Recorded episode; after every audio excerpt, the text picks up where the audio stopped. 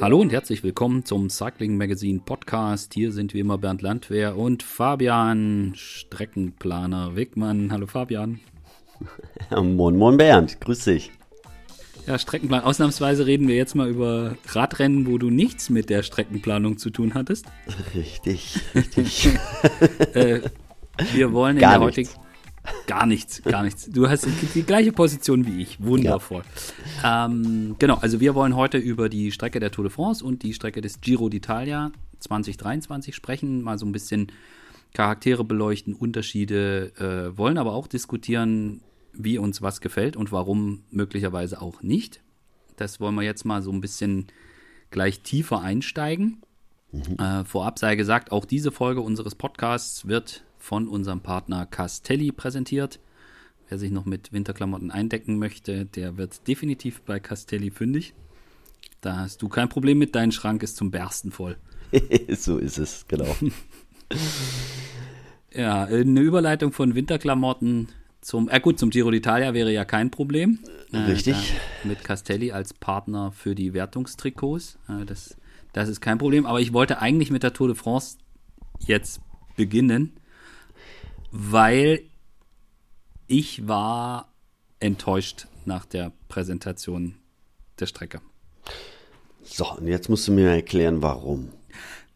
Ich, ich fange mal, ich, ich fang mal so an. Äh, es kommt ja häufiger, also es passiert mir häufiger, dass ich nach der Präsentation von der Grand Tour Strecke erstmal so ein bisschen enttäuscht bin. Und je stärker ich mich dann so einwühle und mir das so überlege und damit beschäftige und, und, und, gucke und wie könnte und so weiter, dann ändert sich das meistens. Ähm, ist jetzt bei dieser Tour de France Strecke nicht passiert. so. äh, je mehr ich mich da reingewühlt habe, desto ja, desto mehr wurde eigentlich bestätigt, was mein erstes, was mein erstes Gefühl war. Und ich bin ja äh, grundsätzlich eher so, also klar, äh, dass man jetzt, dass ich jetzt eher dem Giro zugeneigt bin, wird der, wer schon mal unseren Podcast gehört haben, wissen. Und äh, das ist dir auch bekannt. Aber äh, dieses Jahr, zum, also 2022, muss ich sagen, war die Tour de France das deutlich schönere Radrennen, das spektakulärere Radrennen fand ich mega geil im Vergleich zum Giro. Also Tour war dieses Jahr geiler als der Giro. Fällt mir nicht ganz so leicht, das zu sagen, aber das war definitiv so. Ähm, hätte man vorher vielleicht auch nicht unbedingt gedacht, aber war so. Äh, es ist halt immer schwer, jetzt irgendwie von der Streckenpräsentation auf so verläuft das Rennen dann wirklich zu schließen. Aber äh, die Punkte, die mich stören an der Tour de France-Strecke, also ganz, wo, als ich das erste Mal die Karte gesehen habe, habe ich so gedacht, okay, also eine große Schleife durch Frankreich ist das nicht. Ja Nee, sehr einmal quer durch. einmal quer durch. Dann mich, mich, ich finde es sehr schade, dass der, dass der Norden ausgespart wird. Äh, Finde find ich, find ich wirklich schade.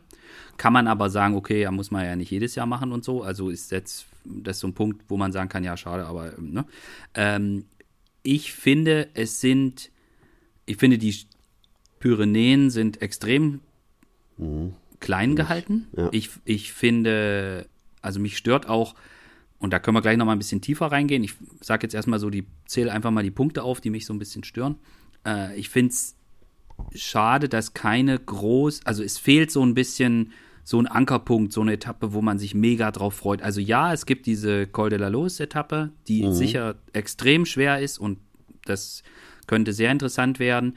Äh, und ja, es gibt auch diese Vogesen-Etappe, die ich auch mega geil finde, über die können wir dann auch nochmal ausführlich sprechen. Aber mir fehlt so ein, mir fehlt so ein, so, ein, so eine Etappe, wo man, wo man einfach mega Bock drauf hat, schon jetzt irgendwie und nochmal das Mont Ventoux-Buch aus dem Schrank holt und nochmal liest oder so, ein, so, eine, so eine epische Etappe, wie wir sie jetzt äh, hatten über, über dieses Jahr, über ein, über ein Galibier, dann da zur Bergankunft hoch, äh, auf der anderen Seite, wo, wo Wingegaard äh, Pogacar abhängt. Und, aber es, es fehlt mir so eine Etappe und, und das ist, ähm, das ist ein Punkt, dann fehlt mir so ein bisschen sowas wie ein Mannschaftszeitfahren oder eine Kopfsteinpflaster-Etappe oder ein Zeitfahren, wo man halt wirklich weiß, okay, äh, das ist halt, keine Ahnung, 35 Kilometer lang und flach und am nächsten Tag gibt es eine Bergetappe. Also wer sich im Zeitfahren, wer, der, da komplett über einen Punkt geht, der kriegt am nächsten Tag möglicherweise Probleme, so wie das bei Froome damals bei der Vuelta war, ähm, wo, wo so Sachen zusammenhängen, dann das sind, das fehlt mir so ein bisschen. Und ich finde irgendwie, also auf mich macht so stark den Eindruck, dass die Sachen, die man eingebaut hat, so stark, so, da wird halt so die, die Geschichte geritten, so, ja, also in den Pyrenäen, gucken, ah, und da haben wir den Tourmalet und, äh, und dann fahren wir dann da zum Puy de Dôme und der ist das erste ja. Mal wieder da und das Foto und Anquetil und Pupu und, und, und so. Das ist, ja, ist nett, aber die mhm. Etappe zum Beispiel zum Puy de Dôme, das ist dann am Ende auch nur ein, ein, Schlussanstieg. Und das ist jetzt nicht die, da haben sie jetzt keine Etappe kreiert, wo man sagen muss, oh, oh, keine Ahnung, was da passiert, da kann irgendwie die komplette Tour entschieden werden. So, es ist dann, ja, da ist Historie, aber ich finde, das reicht dann irgendwie nicht mehr. Also dann irgendwie zu sagen, ja, und da war mal irgendwie und so Historie und äh, Tourmalet kommt dann wieder, die, der Gabelbruch und uff, ich Vielleicht ist es auch mein, mein persönliches Thema. Ja, vielleicht bin ich da auch unterdessen, habe ich da unterdessen auch eine, eine falsche Haltung zu. Vielleicht ist das halt cool, aber ich, ich mag nicht mehr Eugene Christoph und, und so weiter. Das ist, äh, ja. Und, und es fehlt mir halt so was Neues, weißt du, so eine, so eine Etappe, wo man sagen kann, okay, äh, das ist jetzt irgendwie dieses Jahr ganz neu und das ist irgendwie dieses Jahr ganz anders und da kann man irgendwie sich dran abarbeiten. Das fehlt mir so ein bisschen. Ich mhm, verstehe, ich finde ich sehe allerdings auch sehr positive Sachen und wir können es ja dann gleich im Detail mal durchsprechen, nachdem du deine Meinung dazu gesagt hast. ich finde zum Beispiel den Auftakt total schön. Mm, und mega. Ich, und ich fände ich würde, ich wünsche mir nichts sehnlicher, als dass irgendjemand während dieser ersten Etappen auf die Idee kommt, und wenn es Wout van Aert ist, ja, wir zerlegen jetzt hier einfach mal dieses Radrennen. Mm. So, das, das wäre mein größter Wunsch so für, für, die, für die Tour. Aber dass wir dann die Möglichkeit haben, wir kommen von dort und wir gehen direkt in die Pyrenäen rein. Ich hätte gedacht, vielleicht kann man da auch mutig sein. Vielleicht kann man auch einfach sagen, wir machen in der ersten Woche, ich verstehe das alles mit Choreografie des Rennens und so und man, es soll bis zum Ende spannend bleiben, aber es wäre halt auch so eine Chance gewesen, mal was ganz anderes zu machen. Und da sehe ich wenig drin. Hm. Ja, kann man so sehen. Kann man auch anders sehen. Du musst es jetzt anders sehen. nee, nee, ja, also äh, grundsätzlich äh, hast du schon recht. Also es ist halt äh, ein kleiner Teil von Frankreich und man kann nicht sagen, das ist äh, diesmal die große Schleife. Also es geht einmal äh, von links unten äh, nach rechts in der Mitte. so, das kann man mal grob, grob so sagen. Ähm, was ich da dran sehe, ähm, also was, was jetzt mal wirklich dieses Jahr ein Vorteil ist, ähm, die ähm, Strecken oder die, die Etappenorte sind nah, näher beieinander. Also es ja. ist nicht mehr so viel Reiserei. Und mhm. ich glaube, da hat man auch vielleicht mal ein bisschen mehr auf die, auf die Fahrer, auf die Teams auch gehört. Ähm, man will auch nicht so viele Kilometer vielleicht mal fahren. Das spielt natürlich auch so eine Rolle, als wenn man äh, ne, einmal im Norden, dann im Süden und dann wieder rechts und ja. links. Ähm, dass man einfach mal geguckt hat, ähm, wir müssen das ein bisschen mehr konzentrieren, die Logistik auch äh, ja, äh, dementsprechend ein bisschen entlasten vielleicht. Ich glaube, aus diesem Blickwinkel hat man das auch mal gesehen. Ich meine, man hat dieses Jahr, die, die, man hat alle, ähm, alle Gebirge drin, alle fünf, die, ähm, äh, die Frankreich so hat, ne? Also mhm. Pyrenäen, Massiv Zentral, das Jura, die Alpen und dann hinterher die Vogesen. Ähm, da hat man halt auch mal eine andere Geschichte äh, jetzt, ne? Und mhm. ähm, natürlich fehlt oben so der Norden und sagt da, ähm, vielleicht mal ein bisschen Wind, aber im Juli, das haben wir jetzt äh, ja gesehen, ne? da ist meistens äh, nicht viel Wind. Also ähm, das kann mal sein, aber ähm, zum Beispiel das, was wir dieses Jahr von der ersten Woche erwartet hatten, ähm, das hat sich ja eigentlich gar nicht so bestätigt. Ne? Also es, es, war, es war das, was wir prognostiziert haben oder was, was auch viele gehofft hatten, dass da Wind ist und ganz viel mhm. auseinandergeht. Das war ja gar nicht so. Mhm. Also viel spannender ist es ja da geworden, wo man, wo man nicht so mitgerechnet hat. Und ähm, deswegen, also du hast auch recht, dieses Jahr, es gibt jetzt nicht diese Etappen, wo du sagst, ähm, das ist jetzt so ein, so ein ganz krasse, also wobei, also es geht ja schon ordentlich rauf und runter. Ne? Also sind, Definitiv. Bergig so viele Berge ja. gab es, äh, gab's seit, weiß nicht, in den letzten Jahren nicht mehr. Also es gibt, glaube ich, ja. 30 äh, kategorisierte Berge.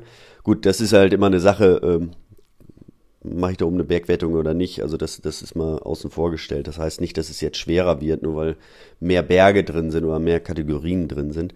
Aber ähm, also es geht schon echt ganz viel berghoch. Ähm, auch ab und zu mal wieder hoch und dann bergunter, also kurz vor Ziel, was, was das ja auch durchaus sehr spannend macht. Also wenn, wenn, mhm. wenn im Tal Ziel ist, ähm, dann, dann ja, wird oft äh, anders attackiert, ja, wird, wird nicht so taktiert. Das finde ich eigentlich ganz gut. Ja. Wenn dementsprechend die Straßen auch sind und man da auch vernünftig runterkommt und es einigermaßen sicher ist. Und ähm, klar, du hast äh, Zeitfahren angesprochen, also ähm, ist dies ja überhaupt nichts für Zeitfahrer. Ne? Also das ja. ist wirklich ähm, rein für die Bergfahrer und äh, also wir haben ja schon einige Stimmen auch gehört in den letzten Wochen. Ähm, da hat, äh, ja, die, die gut Zeit fahren können, die haben da keinen keinen Bock bei der Tour nächstes Jahr zu fahren. Ne? Das sind nur 22 Kilometer, das ist ein mehr oder weniger ein Bergzeitfahren. Ja. Ähm, da, da hat kein Bergfahrer vor Angst. Ähm, also das wird nicht das äh, absolut Entscheidende sein. Aber ähm, ja, also es ist ja, ist ja so, es hat sich immer so jetzt äh, so, so, so ähm, immer in eine Richtung immer entwickelt. Ne? Es gab ja immer eine Zeit lang, da waren, waren weiß ich, über 100 Kilometer Zeitfahren und dann mhm. äh, waren nur noch die Zeitfahrer vorne. Da hat man gesagt, boah, wie langweilig ist das? Jetzt müssen wir, mhm.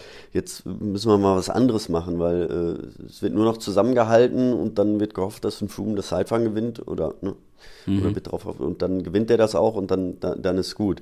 Und dass da einfach ähm, die, die Sache ist ja, man kreiert eine Strecke und ähm, die Teams suchen dann die Fahrer aus. So, und dann guckt man, äh, gucken die Teams hinterher, hat das, ist das, hat das funktioniert oder nicht. Mhm. Ähm, wenn, das, wenn die Teams sich nämlich nicht richtig vorbereitet haben, dann wird's, ist es spannend, weil, weil dann hat, äh, hat jemand äh, gewonnen, das, äh, dann ist es ein bisschen überraschend. Ja, wenn, ja. Die, wenn, wenn du wieder äh, alles in eine Richtung machst, dann nach drei Jahren ist es wieder, hat sich's eingeschliffen nur nach vier Jahren und dann wird's doch wieder langweilig, weil, weil alle wieder mhm. wissen, wie es abläuft. Und okay. ähm, ich glaube, das ist wichtig, dass man, dass die Streckenplanung, ist, um es spannend zu halten, ist ständig ähm, wechseln, wechseln und, und, und, und mal wirklich was ganz Neues machen. Und nicht immer mhm. sagen, ja, es geht immer im Uhrzeiger oder immer gegen den Uhrzeigersinn und es ist immer flach und bergig und drei mhm. Etappen da und drei da. Und ähm, deswegen ähm, ja, glaube ich, kann das spannend sein. Und ich, ich wollte es vorhin schon reinhauen, ich hau den Spruch auch raus, die, die Rennfahrer machen das Rennen, bla. Aber es ist so. Ja, es ist, ist, einfach so, auch die Teams, ja. Ich meine, wir haben jetzt äh, letzte Woche haben wir ähm, die Strecke Eschborn-Frankfurt ähm, veröffentlicht. Ein paar fanden es gut, dass es veröffentlicht wurde, ein paar haben gesagt, ja, mach das doch nicht, dann Sag's nicht. haben wir einen genau, Vorteil. Dann Sprinter, dann haben wir wieder ein geiles Rennen. Ja, ja genau. Ja, genau. Ähm, äh, ja, werden wir mal sehen, wie, da, wie das auch läuft, wie das angenommen ja. wird, was, was, was sich da verändert. Ähm, ähm, heißt ja auch nicht, dass das für, für immer so bleibt, aber ich, ich glaube, ähm, natürlich ist Radsport äh, sehr traditionell und das ist auch, auch echt wichtig, weil das, mhm. ja, das ist so ein, so ein Fundament, was man hat. Aber nichtsdestotrotz muss man auch gucken, ähm, ich bin ja manchmal fürs Fernsehen unterwegs und dass man da auch was zu erzählen hat, weil wenn das zu langweilig wird, dann, dann will das einfach keiner sehen. Ja, also das, ähm, das, das, muss jeden Tag spannend sein und auch für dich zum Schreiben, das ist einfach, ähm, ähm, also es ist vielleicht besser so, so eine, so eine dass man nicht sagt, so, man hat jetzt drei Etappen, die musst du gucken und der Rest ist, keine Ahnung, muss man auch nicht unbedingt ja. gucken. So, und das ist jetzt sehr offen alles. Und ich, ich glaube, mhm. das, das, das ist wichtig.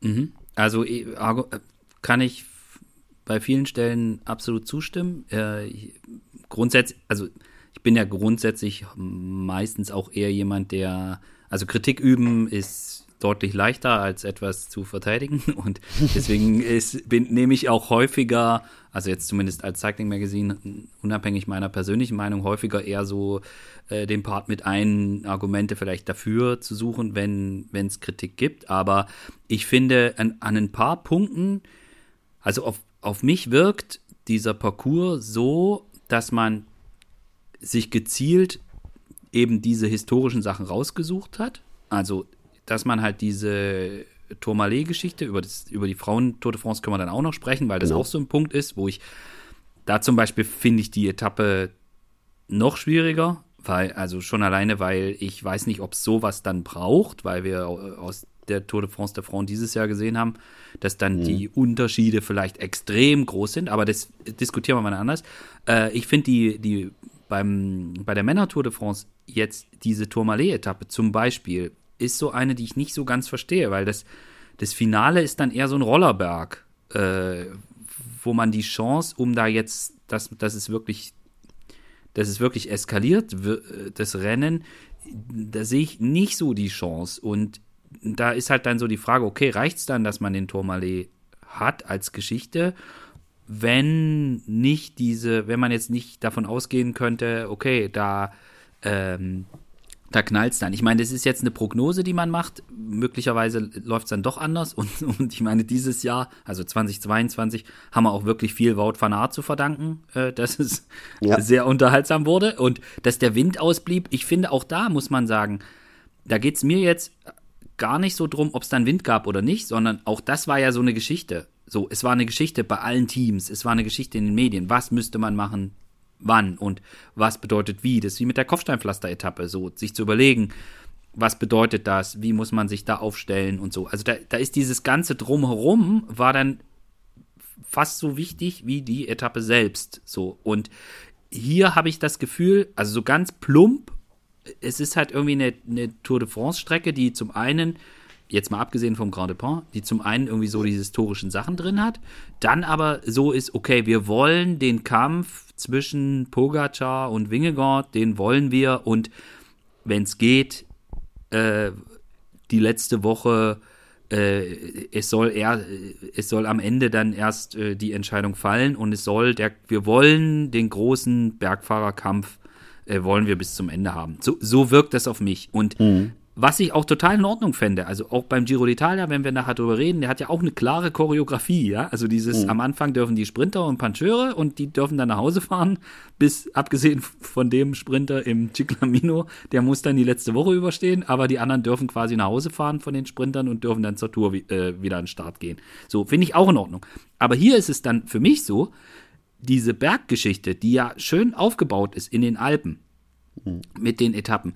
Die hängt dann komplett in der Luft, weil wir dann zwei Etappen haben, übrigens mit relativ viel Transfer, auch wenn ich dir grundsätzlich zustimme, ja. äh, bis wir dann in die Vogesen gehen. Wo ich mir dann so denke, okay, also wenn das GC nicht entschieden ist, dann haben wir da zwei Etappen dazwischen, wo irgendwie Ausreißer wegfahren und wo aber alle nur sagen, oh, es sind 30 Sekunden zwischen Pogacar, Wingegaard, wer auch immer, dann da Remco wahrscheinlich nicht, aber wer auch immer dann da rumfährt, so. Ähm, und, und dann haben wir erst am vorletzten Tag die quasi finale Entscheidung, äh, wo ich mir dann so denke, okay, was machen wir mit den, also wo ist die Story in den Tagen dazwischen und ist das nicht, ist nicht vielleicht auch schade, dass man weil das werden dann vermutlich Ausreißeretappen sein. Ist das vielleicht irgendwie schade? Oder wollte man das bewusst so machen, dass man sagt, nach den Alpen haben wir noch zwei Tage, aber wir haben ja dann noch die große Etappe, wo dann alles entschieden werden mhm. kann und auf den Kopf gestellt. Also das ist so die Frage, die ich mir dabei stelle, was war die Idee dahinter? So. Ja, also ich glaube, die, die, Idee, die da auch, auch dahinter steckt, ist ähm, einfach mal nicht groß nur noch, nur noch die Alpen oder nur die Pyrenäen im Vordergrund zu haben, sondern äh, ne, das ist ja die Tradition gewesen, dass es da mhm. sich alles entscheidet, sondern auch mal zu sagen, und das hat man ja in, in den letzten Jahren auch gesehen, ähm, äh, an der äh, La Planche de Belfi, ähm, ja. dass es da zu Entscheidungen kommen kann äh, in den Vogesen, die eigentlich ja auch äh, in Frankreich nicht so bedeutend sind. Ne? Also mhm. das ist ja eine ganze Region, die ist äh, wirtschaftlich nicht so, ähm, ja. so riesig und ähm, die hat sich ja auch, was Radfahrtechnisch äh, angeht, hat sich ja in den letzten Jahren riesig entwickelt. Absolut. Und ich meine, ich, als ich damals in Freiburg gewohnt habe, ich bin da oft und gerne hingefahren, weil es einfach, ähm, weil wenig Verkehr ist. Äh, klar, mhm. der Asphalt ist ein bisschen rauer, aber es gibt wunderschöne Anstiege und auch sehr steile. Ähm, klar hat man nicht ganz die Höhen wie in den Alpen, aber es ist, ist doch sehr, sehr schön zu fahren. Und dass man einfach sagt, so, da, ähm, dem geben wir jetzt mal ein bisschen mehr Aufmerksamkeit. Ähm, mhm. Mhm. Das, das glaube ich, das ist das gar nicht aus dem sportlichen, nur aus dem sportlichen hm, Sicht, aus der sportlichen Sicht raus, sondern einfach auch, dass sie okay.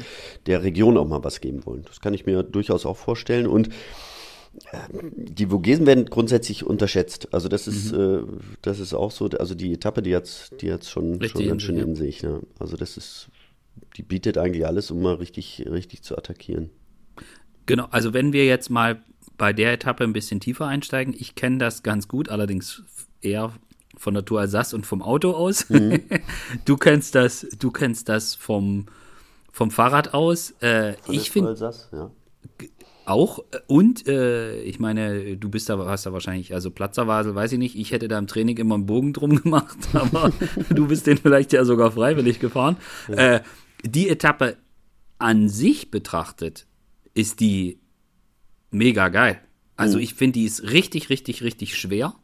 Und äh, ich meine, Teile davon haben wir dieses Jahr gesehen äh, bei der Frauentour de France. Mhm. Aber ich finde, ich finde das Finale auch echt cool. Also äh, gerade. Genau. mit dem Petit Ballon und und sie ist jetzt auch nicht super lang. Also möglicher, also ich habe jetzt so die Etappe nur für sich betrachtet, ist finde ich die fantastisch, auch wie sie aufgebaut ist. Ich habe jetzt so für mich gedacht, hoffentlich ist das GC noch nicht entschieden. Weil ja, wenn, ja, wenn, ja, da hast du recht natürlich. Klar, weil wenn da, wenn wir da, wenn wir zu der Etappe gehen und und da sind noch drei Mann innerhalb von zwei Minuten oder so, da ist, also das könnte, das könnte echt ein epischer Tag werden. Mhm. Aber das, was ich vorher halt gesagt habe, sie hängt da so ein bisschen in der Luft. Also sie hängt so als dieses, ja, das ist jetzt hier das letzte Entscheidungsding. Vorher haben wir irgendwie zwei Ausreißer-Etappen und davor war man dann in den, also Weißt ja, ist so ein bisschen Hop oder Top, ne? Also es kann, kann wirklich, ähm, kann natürlich sein, dass äh, GC entschieden Welt, dass äh, alles ja. entschieden ist und dann die letzten vier Etappen gefahren werden. Klar, das, das, das ist die Gefahr, aber ähm, ja gut, dann gewinnt halt dort äh, Simon Geschke aus einer Ausreißergruppe. Jawohl, und holt das Bergtrikot. Und dann, dann, dann, sind wir damit auch fein und dann, äh, dann werde auch ich äh, immer behaupten, dass ich die Tour de France Strecke 2023 von, total, von Anfang an total gut fand. genau. Ja.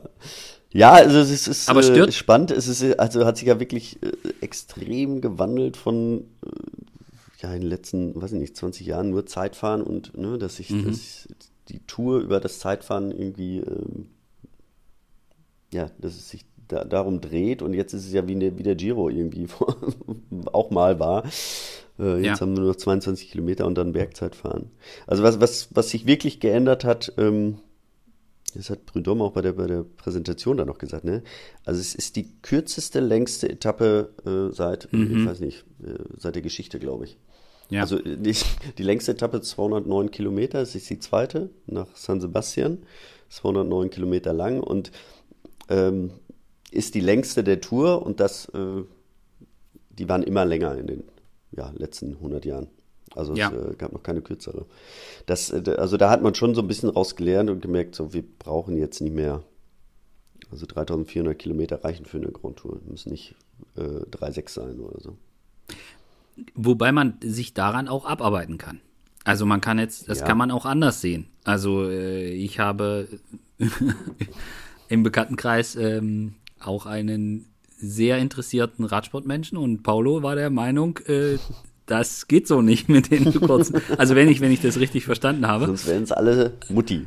So, äh, wir, wir, brauch, wir brauchen das auch mal. Ja, ich finde, ich finde ja durchaus eine Position, die man auch vertreten kann. Also beim, beim Giro d'Italia hatte man ja, ich weiß gar nicht, vor drei oder vor vier Jahren gab es auch mal so eine Diskussion, äh, wo man dann auch gesagt hat, nee, also Moment, äh, so ein, ein, zwei von diesen epischen langen Dingern brauchen wir schon. So. Äh, einfach. Ja, aber das, das, das, das merkt man dann auch nur, also nur wenn es hinterher ähm, ja auch, auch dementsprechend episch gefahren war. wird. Weißt ja, du, wenn, ja, wenn, nicht so gefahren wird, dann, äh, dann redet da keiner drüber, ne? Und äh, also äh, das, das ist halt auch so. Dann, dann war das die epische Etappe, die vielleicht ja 138 Kilometer lang war oder mhm. weiß ich 184 so und äh, ähm, da wurde aber richtig geil gefahren und ähm, die haben alle hinterher in, in, in, Erinnerung. Also es ist ja immer so, so Glaskugel-Lesen, Leserei. Ähm, ja, und dafür sind wir ja da. Ja, das ist ja das, was Spaß macht.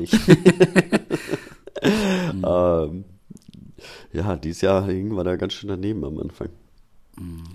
Aber ja. Ähm, ja, nicht, nichtsdestotrotz, also es geht, geht mal ein bisschen rauf und runter, ist mal was anderes. Ähm, ich bin jetzt nicht enttäuscht. Ich, ich dachte, okay. ähm, klar fehlen da äh, ganze Abschnitte, aber äh, ich freue mich auch mal drauf, äh, nicht immer komplett einmal durchzufahren und mal vielleicht ein bisschen näher zu sein. Mhm. Also und grundsätzlich die, die ersten drei Etappen. Ja, wenn man sich die so anguckt auf dem Profil, im Gegensatz zu den, den anderen, sieht das ja alles nicht so viel aus, aber die wird schon, das wird schon echt geil. Also da, da äh, ja. wird schon auch im GC, da wird es den einen oder anderen äh, vielleicht mal überraschen, denn du brauchst ja nur, die Finals werden immer super schnell, es ist immer mhm. ein, ein, Berg kurz vor Ziel, ja, also nach San Sebastian ist der Jeske-Bill dabei. Ähm, die Cote Viveron ist, ist in Bilbao noch dabei und ähm, ja. da braucht ja nur einer einen Defekt haben oder sowas. Also du kommst dann nicht mehr ran. Da, da, das, das definitiv ist da Vollgas die ersten drei Etappen. Mhm. Und ähm, da kann irgendwas sein und dann kann der erste schon ins Hintertreffen geraten. Ne? Mhm. Und dann, dann ist er, äh, also da geht es auf jeden Fall ab. Ich meine, dieses Jahr hatten wir mal gedacht, ja, wenn Wind ist, dann geht's ab. Aber mh, es war kein Wind und es ist nicht abgegangen. Mhm. Aber jetzt sind die Berge da und da müssen wir einfach drüber und deswegen wird er auch attackiert. Mhm. Und jeder sieht da ja auch seine Chance in den ersten drei Tagen. Da sind ja, ja ne, 190 Fahrer sind da irgendwie hochmotiviert und noch, noch gut drauf. Ja. Oh, äh, hoffen wir es. Also ich gehe auch fest davon aus, Stress und Hektik ist da sowieso. Hm. Und ne, finde ich, finde ich auf jeden Fall gut. Ich hängt dann auch so ein bisschen davon ab, wie, wie gestaltet man das Rennen? Also mit welchem Fahrplan geht jetzt da ein Jumbo Wismar rein, zum Beispiel? Ja, ja. also mit so einem Wingegaard, wo du, ich, wo du sagen kannst, okay, äh, eigentlich musst du am Anfang fit sein und musst aber am Ende auch noch die, also musst dich quasi zwischendrin mit deinen, mit deinen Haus, mit deinen Reserven haushalten, äh, ist immer, ist gar nicht so einfach. Ich, ja, ich ich frage mich da so ein bisschen, also können wir ja dann auch nochmal, werden wir thematisch auch nochmal abarbeiten. Äh, wie, wie geht man da als, als Mannschaft so rein? Wie, wie baut man da was auf? Was wäre zum Beispiel ein optimales Team dafür? Weil wir haben ja auch zwischendrin eine ganze Reihe von Etappen, wo, es jetzt nicht nur Berge sind, aber äh, das, das ist auf jeden Fall ein Thema. Mir oder ich habe mir so auch so ein bisschen die Frage gestellt, äh, wenn man davon ausgeht, dass es gleich am Anfang so hart zur Sache geht, haben wir dann, also es könnte ja durchaus sein, dass wir schon nach drei, vier Tagen ein relativ klares GC haben. Also spätestens nach der sechsten Etappe haben wir das definitiv. So. Ja. Ähm, was bedeutet das dann für die zweite Woche? Also heißt das dann für die zweite Woche, wir machen da, wir machen da jeden Tag äh, eine Ausreißergruppe und äh, ich frage mich zum Beispiel auch, also ähm, ich glaube, Mark Cavendish hat gesagt, er sieht da irgendwie acht Sprintetappen. Also, aber, aber habe hab ich jetzt. Also ja, eine klar, muss er ja noch gewinnen.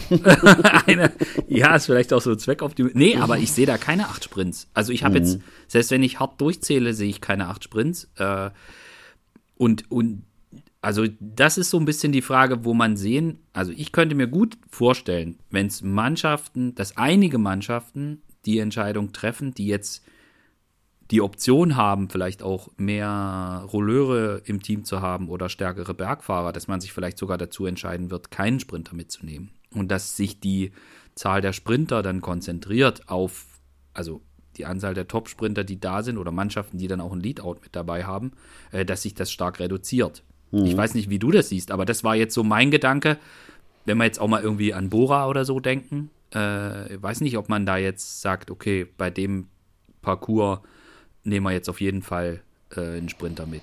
Also ich, ich glaube, das kommt auch darauf an, wie sie drauf sind. Ne? Also was ja dieses Jahr auch wirklich super war, dass, äh, dass es nicht einen Sprinter gab, der alles gewonnen hat, sondern ja. ähm, ja, es haben, waren vier im Grunde genommen, äh, die sich so aufgeteilt haben und es war immer spannend. Ja, sie waren alle gut drauf und ähm, jeder hatte so seinen Tag und das, das fand ich ja, ähm, ich, ich glaube, das gibt den Teams wieder vielleicht auch die, so ein bisschen die Motivation, mhm. definitiv auch äh, wieder einen mitzunehmen. Okay. Ja, also wenn, wenn du einen, einen Sprinter hast, der, äh, also wie, wie im Vorjahr Mark Cavendish, der einfach alles gewinnt, dann, äh, wenn du sechs Sprintetappen hast und dann gewinnt einer vier oder fünf, dann äh, ja. wird es natürlich eng. So, aber ähm, so haben sie sich ja wirklich schon ganz gut aufgeteilt, ne? Und jeder, jeder hat sein Ding äh, abschießen können. Und das motiviert dann natürlich auch wieder fürs nächste Jahr. Mhm. Da wird man natürlich auch sehen, wie die im Einzelnen drauf sind, wie die, äh, ja, und wie die GC-Fahrer auch drauf sind, ne? wer, wer sich da was zutraut. Mhm.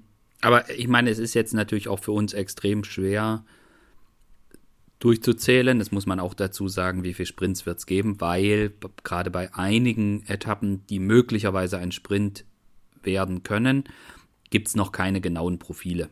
Das muss man halt nochmal ja, dazu sagen. Also sich jetzt einfach aufgrund dieses der kleinen äh, Vorschauprofile, die es da jetzt gibt, äh, für die Etappen, sich da jetzt den Plan zu machen, das ist unmöglich. Gut, weil, Bordeaux, da lege ich mich jetzt aus dem Fenster, dass diese ja, Etappe. Äh, Bordeaux gibt's. ja, Bordeaux wird es bestimmt einen Sprint geben. In, in Limoges gibt es, glaube ich, auch oft einen Sprint. Ja. Äh, und äh, Champs-Élysées, Alexander Vinokurov ist nicht dabei, also gibt's wahrscheinlich auch keinen Sprint. Da gibt es wahrscheinlich auch einen Sprint. Aber halt, keine Ahnung, hier. Äh, ja, aber die vierte Mogaro, also denke ich schon von Dexter Mogaro, die äh, glaube ich auch. Ja, aber ich wollte jetzt nur dazu sagen, äh, man könnte auch passieren, dass dann das endgültige Profil präsentiert wird ja. und dann ist da noch so ein, keine Ahnung, so ein kurzer äh, 6%, 2 Kilometer Berg plötzlich 30 Kilometer vorm Ziel, wo man sagen muss, oh, äh, eventuell gibt es dann doch keinen Sprint. Aber das wollte ich jetzt nur für die Hörer dazu sagen, dass man sich jetzt von diesen, von denen, wo noch, von den Etappen, wo noch nicht das Etappenprofil wirklich vorgestellt ist im Detail, äh, das kann sich durchaus nochmal ändern. Hm, ja. Und vielleicht hat Marc ja auch recht und, und, und es sind acht Sprints. Also ich, ja. wie gesagt, ich habe jetzt auch so beim grob durchzählen, also Etappe 4, Etappe 7, Etappe 8, äh, haben wir schon drei, den Champs-Élysées dazu sind vier. Jo, äh, Etappe 11 Fragezeichen. Genau. Äh, bei 16, äh, bei, bei 18 und 19 Ach, ja, 18 vielleicht auch, aber das ist, ne, genau. Was hast, du hast haben wir da einen Ausreißer, einen, äh, haben wir da keinen Ausreißer? Ja. So, aber dann wird es auch, also mehr wird es dann auch nicht. Mhm. So, äh, vermutlich. Aber gut, wie auch immer.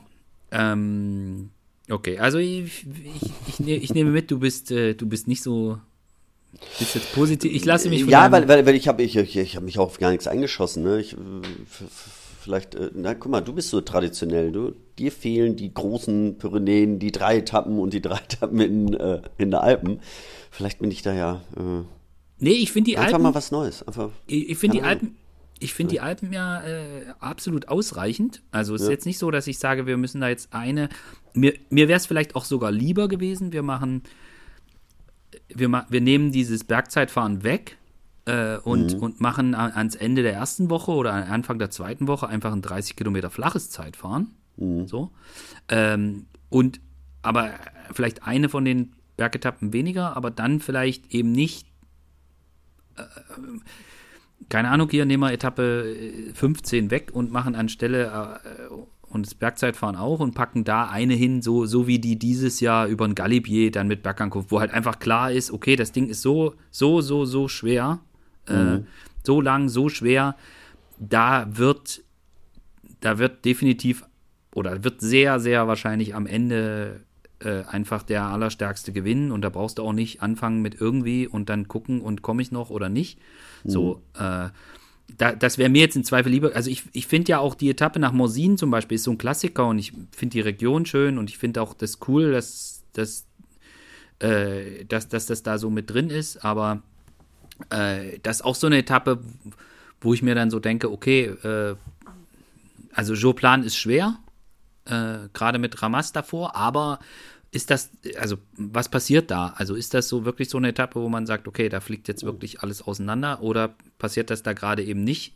So, und da bin ich im Moment von dem, wie die Etappen aussehen, vielleicht liege ich da komplett daneben, aber da sage ich mir oder vermute ich jetzt eher, so wie es choreografiert ist, da wird bei dem Etappe 14, 15 vielleicht nicht so viel passieren, jetzt wirklich der harte Kampf ums GC, äh, sondern das passiert dann wahrscheinlich eher Richtung Courchevel. So, das ist einfach, das sind meine Gedanken dazu und ich weiß nicht, vielleicht liege ich da komplett daneben, aber das ist so meine, meine Befürchtung äh, beim Angucken dieser Etappen. Ja, das, das kommt halt wirklich komplett drauf an, wie weit die, äh, weit die, die Hexenkonkurrenten voneinander ent, entfernt sind. Ne? Ähm, wenn ähm, und, und was sie noch vorhaben, wie die, wie, wie sie sich, wie die sich gegenseitig halt äh, einschätzen. Also wir haben ja gesehen letztes Jahr ähm, oder dieses Jahr, äh, Jumbo Wismar, wenn sie merken, sie müssen ihn unter Druck setzen, dann äh, ist es egal auf welcher Etappe, ne? Dann warten sie auch nicht lange. Also ähm, natürlich kann das sein, dass dass sie abwarten, aber ähm, so wie sie jetzt dieses Jahr gefahren sind, waren sie ja alle ähm, oder waren sie beide sehr, äh, sehr gleich auf und ähm, mhm. Ähm, hätte, hätte, hätte, aber seinen Einbruch da nicht gehabt, dann, ähm, dann wäre es schon sehr, ähm, dann wäre es ganz knapp geworden. Ne? Also das, mhm. klar, also das, das, das kann so oder so sein. Ähm, Müssen wir abwarten. Ich würde das jetzt noch nicht verschreien. Also, okay. Äh, deswegen, also die, es sind auf jeden Fall vier richtige krasse Etappen. Ähm, und normal würde ich dir recht geben, warten alle äh, auf, auf die vierte, auf, auf die 17. Etappe nach Courchevel, äh, da nochmal alles raushauen und vorher möglichst äh, nicht zu viel verlieren, ja. Kraft verlieren. Ähm, aber ja, mal gucken, was, wie, wie sich Ineos nächstes Jahr auch aufstellt. Ja, also wir reden jetzt immer nur äh, von ja, ja. Pogacar und Wingegar, aber ähm, mal gucken, was da noch kommt. Ja. Darüber wollen wir, wenn dann später sprechen, äh, weil es ja schon auch. Ja auch erstmal gucken, wer alles startet. Ja, und. und Vielleicht startet Pogacar ja gar nicht bei der Tour. ja, genau. Ähm, wir, äh, das hängt ja auch so ein bisschen vom, von der anderen Grand Tour ab, über die wir ja auch reden wollen. Ja, glaube ich, also der wird da schon fahren. Das, äh, ja, Pugi. Wenn es ihm jetzt nicht schlecht geht und Wingegar auch. Also das, ja. Ich glaube, da kommen die beiden nicht drum rum. Da kommen die nicht drum rum. Wollen die auch nicht? Nee, nee, nee, auf keinen Fall. Und es gibt aber schon, bei anderen Fahrern kann man sich ja schon Gedanken machen, wo die fahren sollen. Aber dazu braucht man, bevor wir das diskutieren, ähm, diskutieren, wollen wir mal, weil wir haben ja gesagt, wir wollen die Grand Tours auch so ein bisschen gegenüberstellen äh, über den Giro sprechen. Also Tour haben wir jetzt so ein bisschen abgehakt, äh, Pro und Contra haben wir verteilt und dass es jetzt auch nicht so viele Etappen in so großer Höhe gibt, äh, das könnte man vielleicht noch als Fakt hinzufügen, aber ähm, haben wir jetzt aus, glaube ich, äh, zumindest für den Moment ausreichend drüber gesprochen. Deswegen würde ich jetzt an der Stelle, um auch die, eine Vergleichbarkeit herstellen zu können, wo es dann noch drum ging, welches Team schickt vielleicht welchen GC-Fahrer wohin, dass wir über den Giro d'Italia sprechen. Und mhm. äh, bei der Streckenpräsentation war ich nicht enttäuscht. äh, wo, wobei, wobei man da natürlich dazu sagen kann, ist natürlich auch, mal jetzt abgesehen von den drei Zeitfahren und sehr vielen Zeitfahrkilometern, ist es natürlich auch ein ganz typischer Giro d'Italia von der, von dem, wie er aufgebaut ist, wie er konzipiert ist, äh, wie, wie, wie das Ding gebaut ist oder? Das kann man, glaube ich, so sagen. Ja, wobei wo, äh, wir haben die letzte Woche schon schon härter gesehen. Also es gibt ja eine eine flache Etappe mit drin. Ah, ich finde die ähm, schon auch das so. Das haben wir ja auch schon mal schon mal anders gesehen, aber ja. ähm, klar, es, also, ne, drei Zeitfahren, ähm, eine große Änderung. Es ist in Rom Ziel. Ja kann man ja mal sagen. Also ja, fahrt bitte nicht nach Mailand, sondern ein bisschen weiter runter nach Rom. also das ist ja äh, schon jetzt mal wirklich was ganz anderes. Ansonsten, ja, also es, ne, es fängt ähm, ein bisschen, ruhiger an, wobei das ist eigentlich auch nur die erste, erste Etappe und dann geht schon so äh, leicht berghoch. Also für die Sprinter wird es jetzt auch nicht so super einfach. Ne? Also ja. war, war er ja noch nie. Ähm, ja. Und wir haben es ja gerade gesagt, auch bei der Tour, doch, da paar Etappen werden da sein, aber ähm, ist jetzt nicht so, dass die, äh, dass die Sprinter äh, sagen, oh, die Tour ist zu schwer, wir gehen jetzt zum Giro. Da werden sie auch nicht so viele Möglichkeiten haben. Nee, das äh, definitiv nicht. Und ich meinte auch, also ja, die Schlusswoche, ich, da zum Beispiel bin ich der Meinung, die ist schwerer, als sie auf den ersten Blick aussieht. Äh, ich glaube, dass die Schlusswoche, also war, da war mein erster, das war auch so der erste Eindruck, so äh, Schlusswoche habe ich so, oh, haben wir aber schon so und mhm. gab es schon deutlich schwerer, stimmt auch, gab es auch schon schwerer, aber so im Detail und wenn man dann auch sieht, wie die Etappen aufeinander aufbauen, so, also gerade Etappe 18, da stecken schon einige Höhenmeter drin. Mhm. Äh, dann Etappe 19, ist, glaube ich, die Königs... Noch, noch ein paar mehr. Ist, glaube ich, die absolute Königsetappe und das ist einfach, also als... 5400. Ja, wenn du da auf deiner Waage eine 80 plus stehen hast, sagst du dir, lass mich in Ruhe. ja, so. Also... Ja, es, gibt, es gibt drei Etappen über 5000 Höhenmeter, ne? Das, also ist, das, schon, das, äh, schon mal richtiges das, Brett. Das, sind schon, das ist schon echt schwierig, ja. muss, muss, man einfach sagen. Ähm, deswegen, also wird es für viele Fahrer, ja, was ist denn jetzt besser, Tour oder Giro? Ähm, mhm.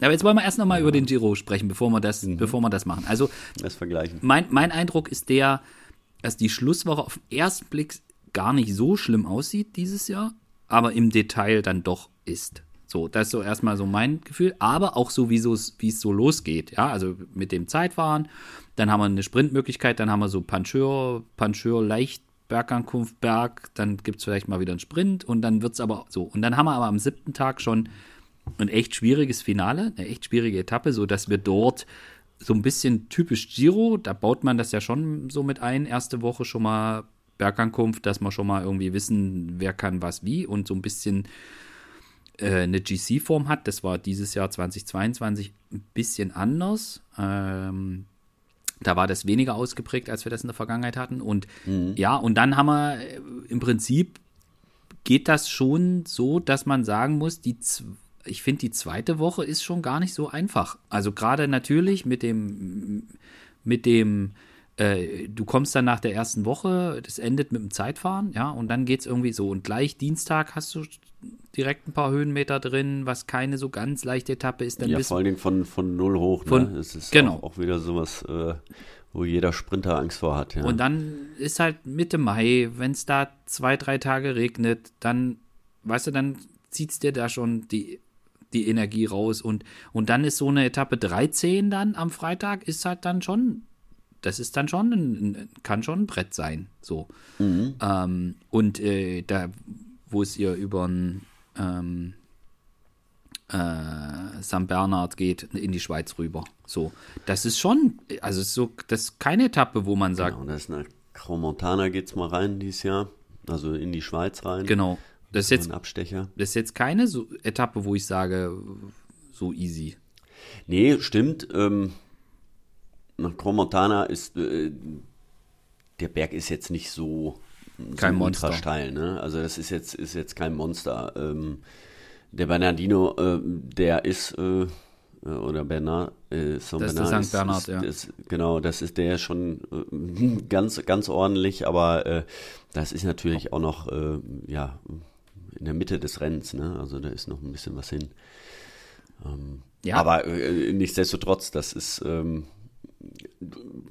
im Grunde genommen so, wie wir uns äh, ein Giro immer, immer äh, vorstellen ne? und wünschen. So. Ja, und auch diese, diese Bergamo-Etappe. Ich sehe mhm. die als super gefährlich an. Also du hast halt diese Abfahrten da drin. Da hast du zwar ein paar flache Meter, Richtig. aber lass da mal irgendwie vorher drei Tage schlechtes Wetter gewesen sein und die sind alle ein bisschen angeschossen und vielleicht an dem Tag auch so ein bisschen nass oder so, dann kann das, dann kann das da richtig knallen. Ich meine, du kennst die, mhm. du kennst die Gegend gut. Äh, das ist, das ist nicht ohne. Also das ist berghoch steil genau. und bergunter auch. Ja, so. äh, ja, ja, und die Berge, die dazwischen sind, die sind gar nicht eingezeichnet. ja, also mein, mhm. also ich, ich könnte mir gut vorstellen, dass, dass das möglicherweise so ist, dass die, dass es so typisch Giro-mäßig in der, in der Schlusswoche halt dann doch auch knüppelhart wird, weil die Belastungen vorher schon sehr, sehr groß waren. Und dass wir dann halt einfach auch so ein, wieder so einen Effekt sehen, ja, wer, wer, wer, wer kann sich, wer ist überhaupt noch gesund? Wer kann sich überhaupt noch mhm. erholen? Wer ist überhaupt noch in der Lage, annähernd seine Leistung zu bringen? Und, und dann mit, mit dem Finale, also 18. Etappe, dann diese neun, abartige 19. Etappe und dann noch so ein Bergzeitfahren, was ja auch kein, das ist ja auch kein, keine, keine, nee. keine Kuschelrunde. Das, das, das, das, ist ein richtiges, richtiges Kackding. So, äh, das, da geht es dann auch einfach noch drum, wer kann noch? Wer ist noch nicht, ja. wer ist noch nicht völlig im Eimer? Und wenn alle völlig im Eimer sind, okay, wer findet an dem Tag vielleicht noch irgendwo mhm. ein Korn? Also ich, ich sehe den Giro als sehr schwer an. Ich bin der Meinung, dass die Schlusswoche, auch wenn wir schon deutlich schwerere hatten, finde ich, ist die schon hart. Und wenn wir mal davon ausgehen, dass wir vielleicht irgendwie zwei, drei Tage in, in Woche zwei oder so schlechtes Wetter haben, dann, mhm. dann kann das ein richtig abartig schweres Ding werden. Auf jeden Fall. Also ich finde es mit, mit, mit, den Zeitfahrkilometern, ähm, es, sind natürlich viele drin, ja, ja, so gesamt, aber es sind halt auch drei, ne? Es ist jetzt ja. äh, nicht einmal 70 äh, Kilometer. nee, genau, sondern das, das ist ja auch nochmal ein Unterschied, ne? Ja. Und ähm, ob du jetzt äh, ja, wirklich mal so ein ganz langes Zeitfahren drin hast, wo, wo so, ein, so ein richtiger Zeitfahrer was rausholen kannst oder diese, diese kürzeren, ähm, wo es dann vielleicht auch noch mal ein bisschen berghoch und runter geht, da haben, haben andere natürlich auch einen Vorteil. Ne? Ich meine, wir werden mal sehen, wer so am Start ist. Ähm, ich meine, Garen Thomas hat schon gesagt, so Tour findet er dies ja überhaupt nicht interessant für sich. Ähm, was soll er anderes Gut? Hat er, auch die, hat, er, hat er auch dieses Jahr gesehen, dass es einfach zwei Leute gibt, die äh, ja, er war ja mega, drauf, Level fahren, mega ja. geil gefahren, aber ja. äh, er war äh, best from the rest, also, ne? Das war ähm, ähm, gegen die konnte er auch nichts machen und jetzt erhofft er sich das vielleicht dann, dann dieses Jahr beim Giro. Aber da gibt es ja noch eine Menge andere Leute, ne? Also die, deswegen wird der Giro dieses Jahr, glaube ich, wieder sehr spannend, weil die Tour das war dies Jahr so eindrucksvoll, was die beiden da gemacht haben. Ähm, ich glaube, ähm, da, da, sagen sich jetzt viele andere, Yates oder so, die sagen, boah, komm, wir können auch wir probieren es dann das doch wieder lieber beim Giro. Also weil ähm, klar ist der äh, Platz 3 auf jeden Fall umkämpft und da, da kann jeder hin, aber um die ersten beiden Plätze, die sind ja erstmal auf dem Papier gesetzt. Das heißt aber nicht, dass das äh, so sein wird. Äh, ganz im Gegenteil. Kann ja immer, immer ganz viel passieren. Ne? Ja. Ähm, also bin jetzt mal gespannt, was so in den nächsten Monaten so, äh, ja, zwei, drei Monaten, was so abgeht, wer, wer wo jetzt fährt. Was macht jetzt ein Evenepoel? Fährt er jetzt, fährt er den Giro? Ja. Mhm. Oder fährt er vielleicht doch die Tour? Keine Ahnung. Ich ich gehe davon aus, dass er jetzt erstmal einen, einen Giro probiert zu fahren, aber äh, gehe ich auch fest von aus, ja. Ich glaube auch. ein paar andere noch dabei. Ich glaube auch, dass der, also ja, ich gebe dir grundsätzlich recht. Ich finde es in diesem Jahr extrem spannend, wer wo fährt. Das mhm. ist, weil das kann man, das kann man so und so interpretieren. Also ich glaube, das, was Wingegaard, gerade auch wenn man jetzt so ein bisschen eingestiegen ist in die äh, Leistungsanalyse, also was die beiden da gemacht haben, Puh, also wenn ein Igen Bernal vielleicht wieder in seine absolute Top, Top, Top, Top, Top Form reinkommt, ja. dann könnte der bei den Jungs vielleicht mitfahren. Aber ansonsten glaube ich, wird es extrem schwierig. Und mhm. äh, aber auch das Thema, also bei Remco bin ich mir sehr sicher, dass der den Giro fährt. Ich glaube auch, dass die Strecke, gerade auch mit dem, das zweite Zeitfahren ist ja 30 Kilometer und flach. Äh, ich denke, dass, das, dass ihm das sehr liegt. Ich denke, dass, ja. dass Remco da ein, eine sehr gute, äh, wenn er in absoluter Topform ist, hat er da eine sehr gute Chance, auf seine direkte Konkurrenz was gut zu machen. Gerade wenn man bedenkt, jetzt nicht auf G unbedingt so viel, aber gerade wenn man bedenkt, wer geht vielleicht noch zum Giro d'Italia, weil, und da sind wir jetzt nämlich bei dem Punkt, so wie die Tourstrecke ist, reiben sich die reinen Kletterer. Also David Gaudu zum Beispiel wird sich freuen und der über die Tourstrecke und der wird da ja. total gerne hingehen. Bei Bora Hans Grohe muss man sich überlegen, was macht man. Also äh, ein Jai Hindley, der letztes Jahr ein Giro, also dieses Jahr ein Giro gewonnen hat, den dann vielleicht nicht zum Giro zu schicken, weil es so viele Zeitfahrkilometer hat, tut man sich immer schwer, den Mann mit der 1 nicht mhm. hinzuschicken. Ja. Ähm, auf der anderen Seite kann man diskutieren, so wie der Giro konfiguriert ist, wäre das vielleicht auch was für einen, für einen, ähm, für einen äh, Alex Vlasov.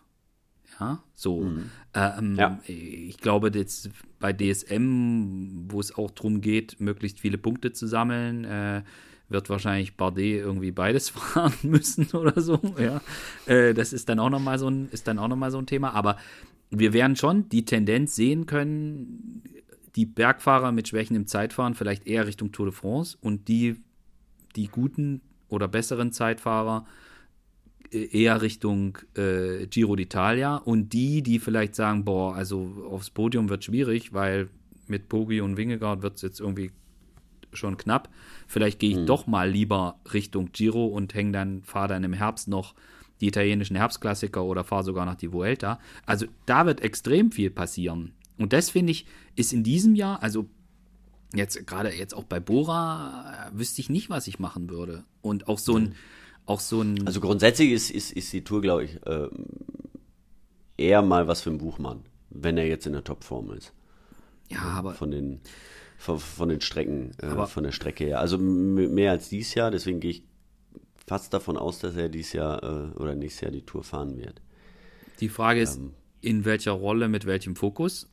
Richtig. Also ich meine, selbst wenn Emu, also mit dem, ich fürchte fast, selbst wenn er auf sein absolutes Top, Top, Top Level kommt, ja, also das von, ich glaube, mit dem Leistungsvermögen von, 19. wann, wann war es, 2019, wo er 19. Vierter wird, ich weiß nicht, ob du damit jetzt noch safe in die Top 10 fährst. Mhm. Also ich bin, ich bin mir nicht sicher. Und dann kommen ja jetzt noch, ich meine, wir haben ja die Vuelta gesehen, was da jetzt alles noch nachkommt. Es ist ja nicht nur, es ist ja nicht nur Remco. Nee. Ja, so. Das ist, nee, nee, ist nicht. Also, das ist schon so ein Thema, wo ich mir denke, okay, was passiert da genau? Und, und, und wer, ich meine, Familie Yates, welchen Fokus legen die drauf? Könnte ich mir zum mhm. Beispiel, könnte ich mir zum Beispiel gut vorstellen, äh, dass, ein, dass ein Simon Yates überlegt, was, was mache ich wie. So. Und äh, ich weiß auch nicht, meine, wir haben jetzt hier, wenn jetzt Adam Yates äh, wechselt zu UAE, äh, ist der jetzt wirklich geplant für die Tour als Helfer oder wäre das was, wo man sagt, okay, der kann vielleicht zum Giro gehen und dann zur Tour als Helfer kommen für Pogi? So, weil, also das sind alles so Themen, die in diesem Jahr extrem spannend sind. Wohin entwickelt sich das und was wird das?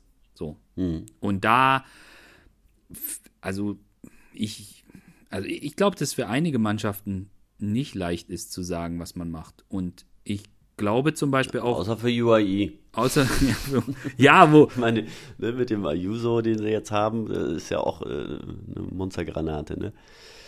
Ja, und äh, also da muss man sich ja fast fragen, was, wo schickst du Joao Almeida hin? Ja. Also den musst du eigentlich zum Giro schicken. So, mhm. finde ich. Ist so meine. Aber Vuelta eigentlich auch. So, und gut, bei der Vuelta haben wir jetzt die Strecke noch nicht so ganz gesehen, aber äh, was machst du mit dem Ayuso? Also ich würde den Ayuso mhm. zum Beispiel, gut, dem kann man jetzt noch sagen, ey, du bist super jung und du fährst halt nochmal die Vuelta äh, auf GC und so. Aber das ist zum Beispiel auch so ein Fahrer, den würde ich ganz gerne mal bei so einem Giro d'Italia sehen. Ja. So. Und, äh, und dann ist halt die Frage, okay, was machen wir mit Adam Yates? Also will der überhaupt eine könnte ich mir schon vorstellen, dass der gerne mal auch eine Kapitänsrolle haben möchte. Vielleicht hat er, also da sind so viele Themen. Ja, also da bei UAI bin ich mir auch nicht immer so, die äh, so sicher, wie es, was sie so für einen Plan. Ich meine, die, die kaufen unfassbar ein, weil sie können. Starke Leute ein, genau, weil sie können. Aber ähm, weil sie so viele haben, ist es dann im Endeffekt auch äh, nicht so dramatisch, wenn da einer floppt, ne? Oder nicht seinen Platz kriegt. Ja, das ist richtig. Das habe ich, also da, das ist, glaube ich, ziemlich, ziemlich hart umkämpft da. Ähm, also da musst du einfach besser sein als die anderen, dann kommst du rein und ansonsten bleibst halt zu Hause, egal wie viel du gekostet hast. Ja. Äh, ganz anders als bei anderen, anderen Teams. Ne? Ja, das ist richtig. Ja, also ich finde es super spannend. Ich, ich bin mir auch nicht, also ich nehme mal an, ich müsste jetzt für eine Mannschaft, wie zum Beispiel Bora Hans Krohe, bestimmen, welcher Fahrer, welchen Fahrer man wohin schickt ich finde es extrem schwer dieses Jahr.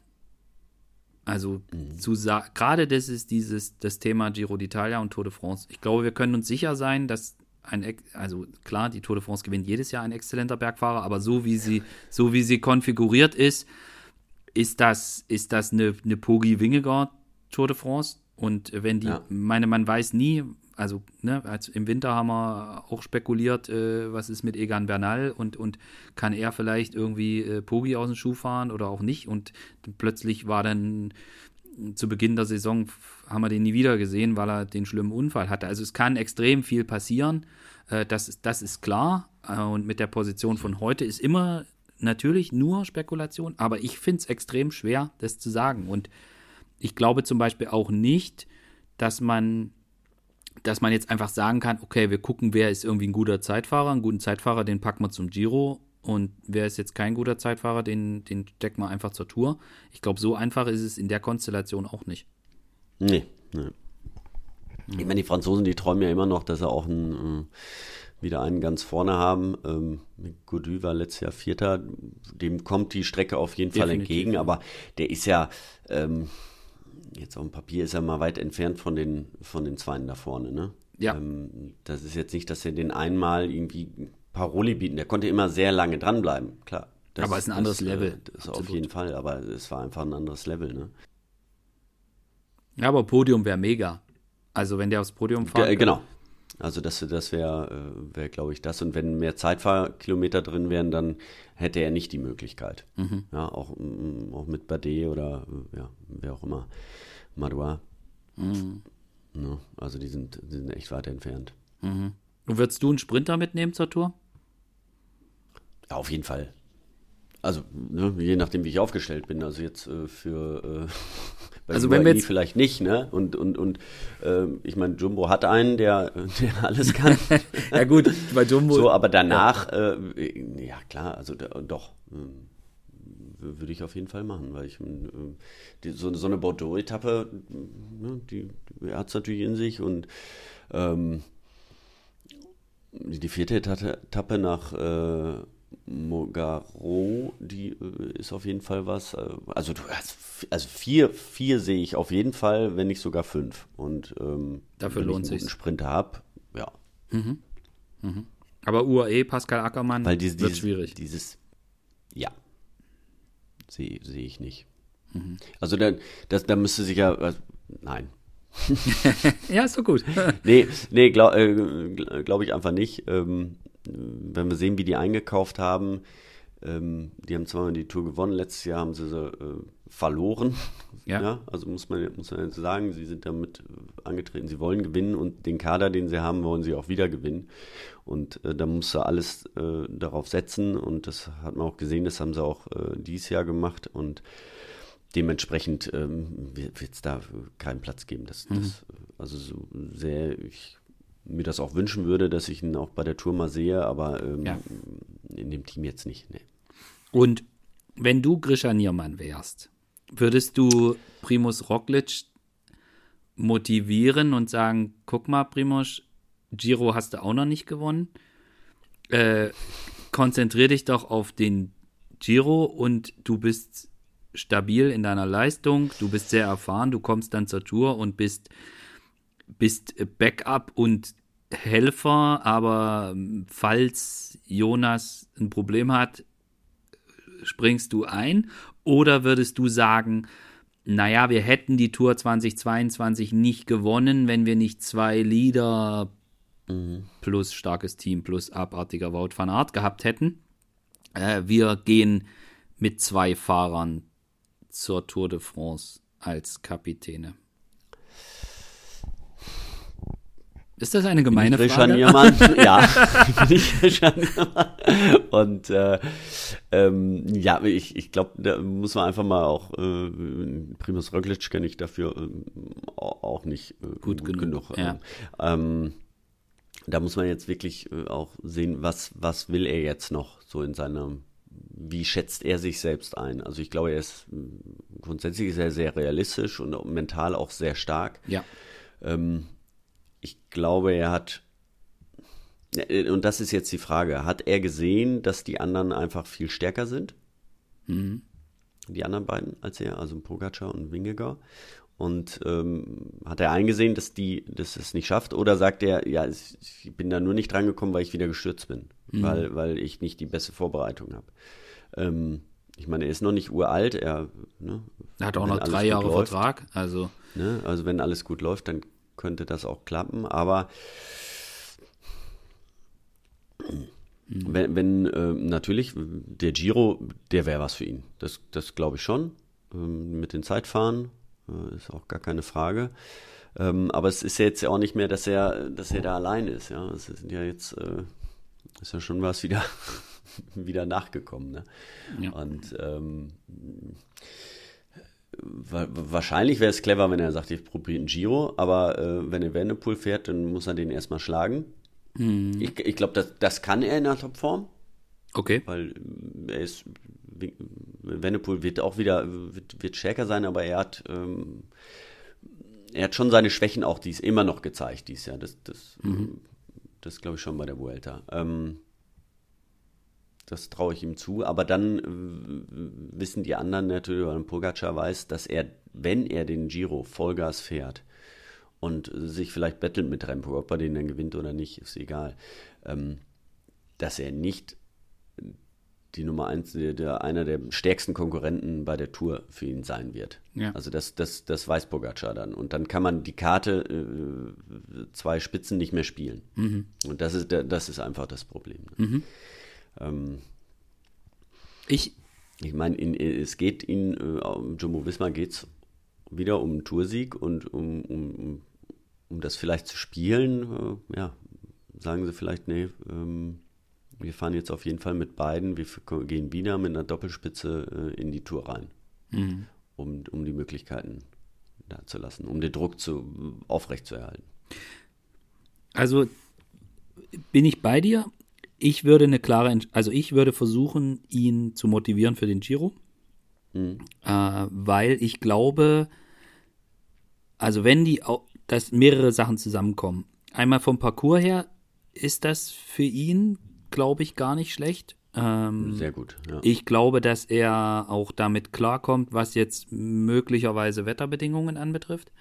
Ich glaube, dass er, dass wenn wir jetzt davon ausgehen, dass Remco den Giro fährt, dann ist klar, wie, wie auch das Team, also wie Quickstep das Rennen gestalten möchte, um mhm. Remco die Möglichkeiten zu geben, dass auch diese Renngestaltung würde für eher für Primus sprechen. Es kommt auch eher seinen Qualitäten entgegen.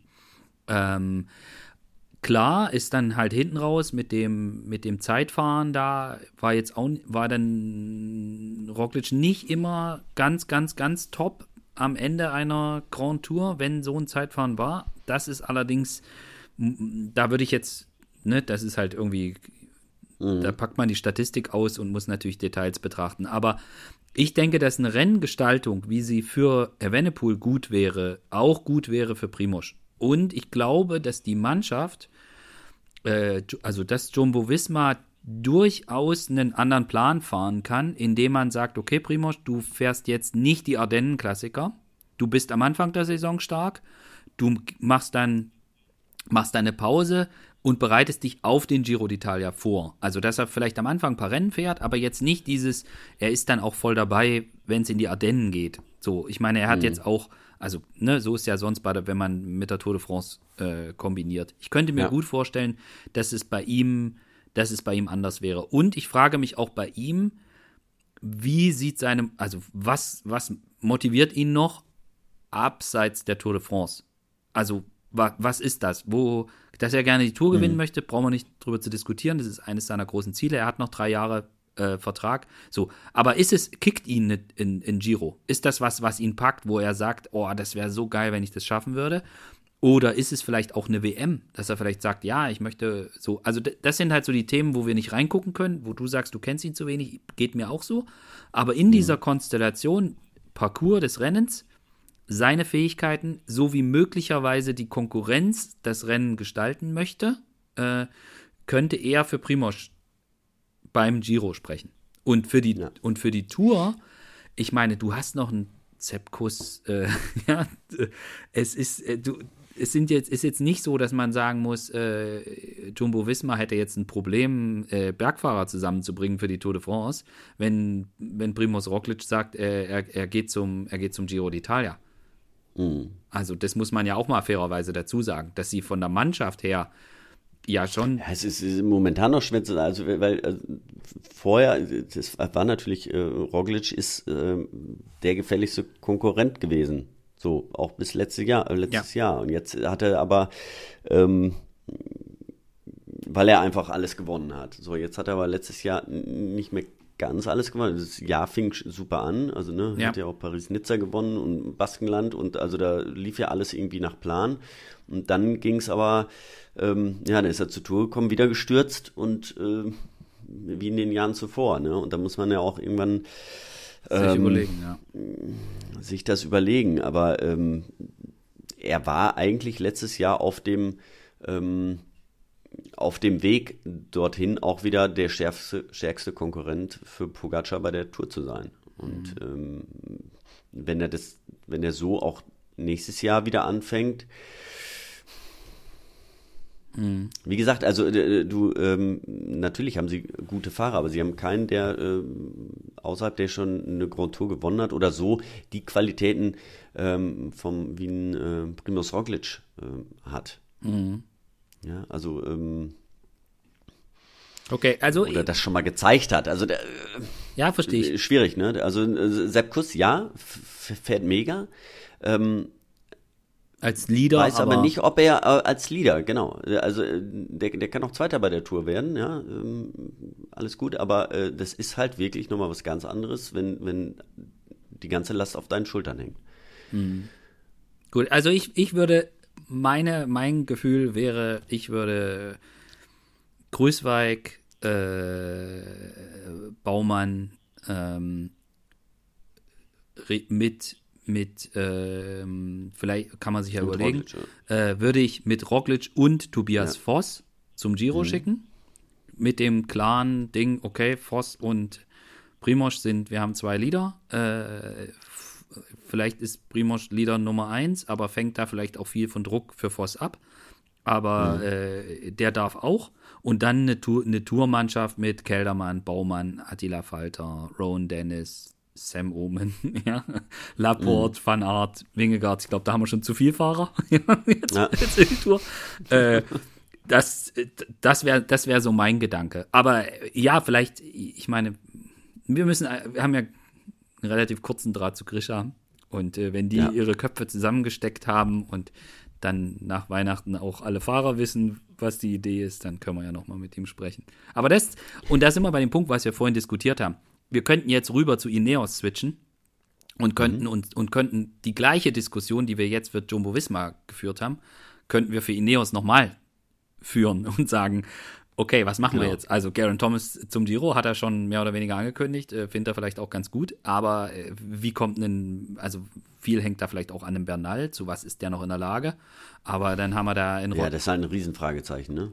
Dann haben wir da einen, ja. einen Rodriguez, ja, mhm. wo man auch sagen kann, äh, okay, äh, was machen wir da? Ja, so, ähm, ja, extrem. Hater, ja, die haben, die haben, die haben super gute Leute, aber jetzt äh, na, so den, den man ja, sagt, der, der, ne, der also Meter. Carapaz ist jetzt nächstes Jahr weg, dann äh, bin mal gespannt, ob der in Giro fährt. Ja, dann, ähm, Gute Frage, ja. Das ist ja auch eine, auch eine Sache, da muss man mal gucken, was äh, Education äh, Easy Post mit ihm äh, vorhat. Ähm, ob sie bei der Tour mal wieder eine, eine Rolle mitspielen wollen, dann schicken sie ihn dahin. Ja, ich gehe fest von aus. Ähm, also bei dem, ja. bei dem Parcours, bei der Strecke gehe ich fest von aus. Sollten sie ihn eigentlich damit hinnehmen, ja. Ja. Ja. Ja, und dann haben sie ist eine Hater, die haben, haben, haben gute Leute, ähm, Ineos, aber es ist jetzt, sind jetzt auch nicht so die dabei, die sagen, okay, der hängt halt Pogi und, und Wingo ab. So ist es. So, und so Daniel Felipe Martinez kann man da jetzt auch nicht in die Rolle schieben.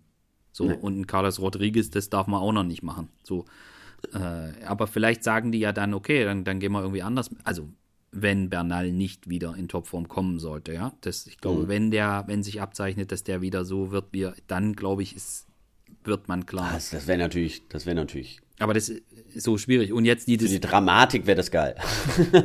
ja, ich fände es einfach. Wenn der jetzt zurückkommt, aber ich, ich, äh, boah, ich sehe auch nicht einen. Das sehe ich ich sehe es nicht, leider. Nee, also nach dem, was man jetzt so mitbekommen hat, ist, hm. ist da, bleibt der Wunsch und die Hoffnung, aber realistisch, glaube ich, ist was anderes. Und ich sehe auch nicht, dass man jetzt unbedingt äh, einen, dann irgendwie den 23-jährigen Tom Pitcock jetzt schon ja. mit äh, in die Position schiebt, dass er jetzt die, bei der Tour de France aufs Podium fahren muss. Also das fände ich jetzt, was ja an manchen Stellen schon passiert, äh, finde ich, sehe ich auch nicht. So. Äh, vielleicht irgendwann. Nee, dafür ist ja? er auch noch zu breit aufgestellt da. Muss er auch ich, nicht. Ne? Ja. Also das ist ja, ähm, ja, ist, ist auch nochmal was, eigentlich, ich meine, die Etappe, die hat er, ja, geil. das war mega, ne, alles gut, aber er hatte auch immer seine Möglichkeiten, sich mal wieder auszuruhen. Also, mhm. ja, nur weil du einen Tag ähm, da so herausragend gefahren bist. Ähm, ich wünsche mir bei Ineos, dass die zur Tour gehen und sagen, hey, Wir haben keinen, der hier gegen Pogi und Wingo gewinnen kann. Wir gehen da mit einer absoluten Rambazamba-Truppe ran und da machen sie jeden Tag Gemetzel.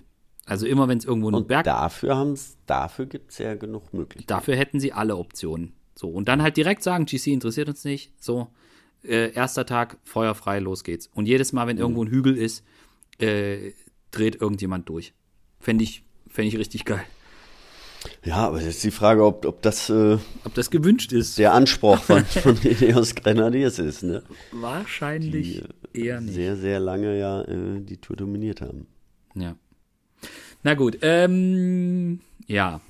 Was machen wir? Also ich, ich sage, mir gefällt, also ich habe, kann deine, deine Argumente alle nachvollziehen in Bezug auf die Tour de France und vielleicht mhm. stellt sich auch bei mir bald noch ein eher ein eher wohligeres Gefühl ein. Den Giro d'Italia äh, bin ich äh, schon von Natur aus Fan, aber äh, ich finde die Strecke auch gut. Ja, das bin ich ja auch. Ich das weiß. Ist ja, du kannst also, mir das ja nicht absprechen. Und, nein, nein, nein, nein würde ich auch nie tun. Äh, ich ich, ich würde auch, also ich finde es, glaube ich, auch ganz gut, dass die, äh, dass sich Tour und Giro so stark unterscheiden.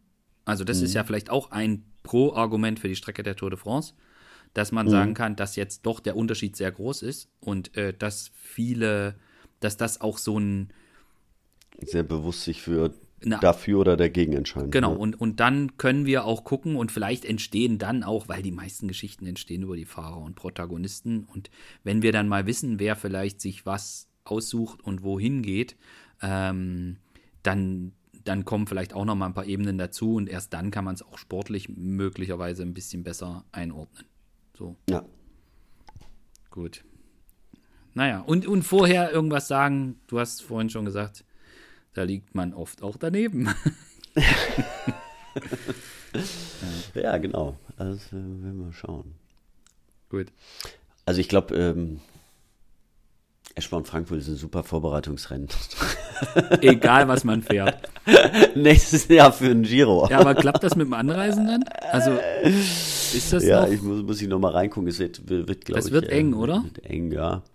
Aber äh, ja, nein, es ist, ist ja auch, also grundsätzlich äh, wollen ja viele äh, eine gewisse Vorbereitung haben, aber äh, sie wollen ja auch immer mehr Sicherheiten haben. Ne? Und mhm. da ist natürlich ein Eintagesrennen vielleicht nicht die sicherste Variante. Ähm, Auf jeden Fall. Aber nein, also eigentlich sollte es passen. Ich meine, der 1. Äh, Mai ist Montag. Da, ja. Das geht schon. Kriegt man schon noch hin. Mhm. Aber darüber reden wir an anderer Stelle. So Über Eschborn, Frankfurt und die neue Strecke. Gut.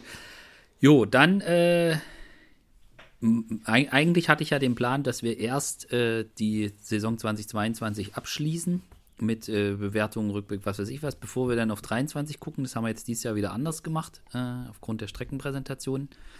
Aber äh, das, wir werden auf jeden Fall noch in einer Podcast-Folge zumindest unsere Highlights des Jahres und so besprechen. Das können wir an der Stelle schon mal schon So mal ist es.